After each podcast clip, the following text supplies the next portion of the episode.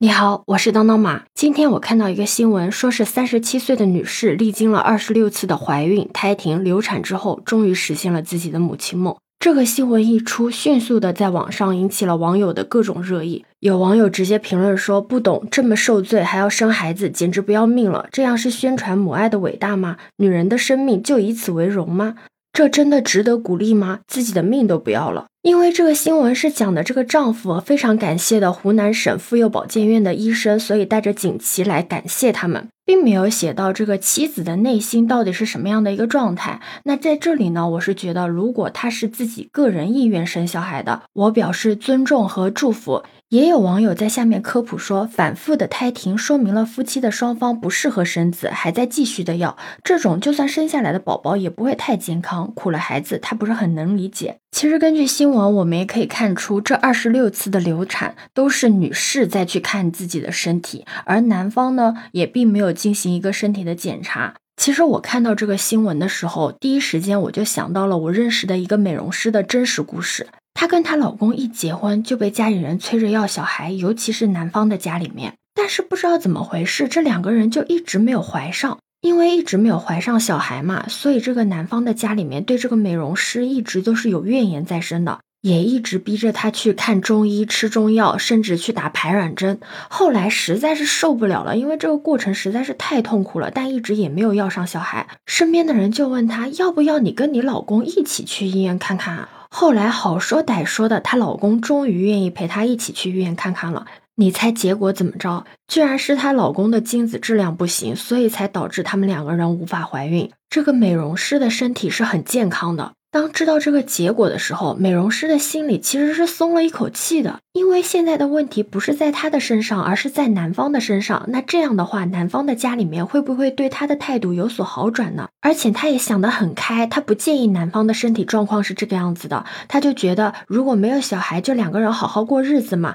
也没有那么的重要。但她老公呢，非常的没有主见，就是很听家里人的话。男方的家里一定要他们生小孩，然后就开始逼着他们去做试管，也依旧苛责这个美容师，就是觉得肯定还是他的问题比较多。你有没有发现，只要谈到生育话题，如果有什么不好的事情，永远都是女性的错。包括很多的新闻报道都会大肆的报道女性的最佳生育年龄是在多少。很少很少有人会提到男性的最佳生育年龄是在二十五到三十岁之间。其实后代身体里百分之七十以上的新发突变都是来源于父亲的生殖系统。导致突变的原因可以来源于环境、饮食、生活习惯和职业，但是随着寿命的增长和身体里的累积，突变就会越来越多。而这些累积的突变呢，就会通过精子传递到子代，尤其是大于三十五岁的男性的精子，DNA 的突变率啊就开始快速的上升。也许你会问，那女性也可以传递突变啊？可是这就要涉及到卵子和精子的最大的差别了。卵子呢是身体里最大的细胞，为什么那么大呢？就是因为它存储了一个生命成长所需要的一切工具。除了只差一份父系的染色体之外，这些工具里面啊就包括了一整套的 DNA 修复工具。这套工具啊是非常的好用，它有一个特别的特点，就是要不完美的修复，要不死，它可以精准的修复各类的 DNA 错误。如果突变过多，它就会诱导卵子的死亡，以防这个错误的突变呢传到下一代。这也就是为什么三十五岁以上的女性受孕几率会下降，因为太多的卵子被筛选出局了。可剩下来的卵子依旧是被正确修复的健康卵子啊，那精子就不同了呀，它们可是人体内最小的细胞，小到除了遗传物质和一些提供它们游动的线粒体之外，就没啥其他东西了，更不要说什么 DNA 修复工具了。简单的说，DNA 出错了就是错了，没有人管它的。所以高龄爸爸们的身体里受到的损伤和突变都会原封不动的给带到后代。你知道比较离谱的是什么吗？就是。受精以后的卵子里面的修复工具会选择性的无视精子的错误，以助于胚胎继续的发育，而这些突变最终会导致后代中出现很多先天性的疾病，比如精神疾病、智力缺陷和后代不孕不育。所以高龄生育对于男性和女性都是有害的。我之前还看到过这样的一个新闻，说女子黄某和男子戴某婚后因为经济的纠纷导致婚姻失和，妻子呢偷偷的就将胎儿引产了。导致丈夫戴某将妻子告上法庭，要求赔偿精神损失费，但最终的法院判决不采纳戴某的赔偿要求。妻子不愿意生育，那是否侵害了丈夫的生育权呢？其实这个问题的答案就在《中华人民共和国妇女权益保障法》里面有，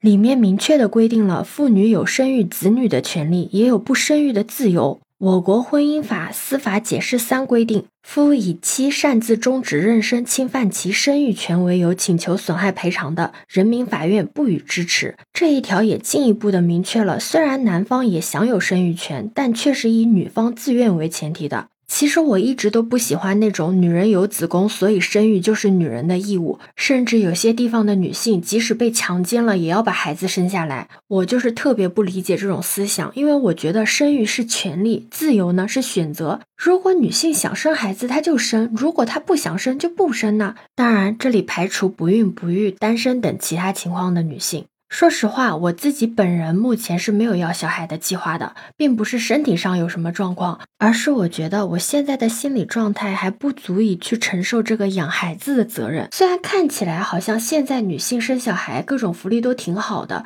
都有什么产假延长，还有育儿假什么之类的，而且男性也有陪产假。但你有没有仔细的观察过，有多少男性他真的去请了这个陪产假？又有多少男性他请了陪产假之后，真的是在认认真真的去照顾小孩？答案是有，虽然有，但是基本上很少。大部分的男性好像看似是在同一个屋檐下陪伴着小孩，不哭不闹的时候逗一逗，但小孩要是真的哭闹起来，第一反应都是甩给妈妈，而且小孩要是不舒服啥的，也是在管妈妈。还有一个现象就是。如果男女双方都有工作，但是小孩生病了，那么大部分请假回家看小孩的都是女性。我甚至遇到过那种女性因为家里的小孩生病了去请假，结果被男性的领导说女员工就是这些事情比男员工多。其实这些都只是发生在生活中很小的一些例子，肯定有人的遭遇比这个更好或者更差。但我想说的是，如果你决定要生小孩，你一定要考虑自己是不是真的想要小孩。真的喜欢孩子，以及你能不能承受怀孕给你带来的一些身体上的变化和承担抚育小孩的责任。千万不要因为身边的环境为了生小孩而生小孩，这不仅是对自己的不负责，也是对小孩的不负责。你的子宫是你自己说了算的，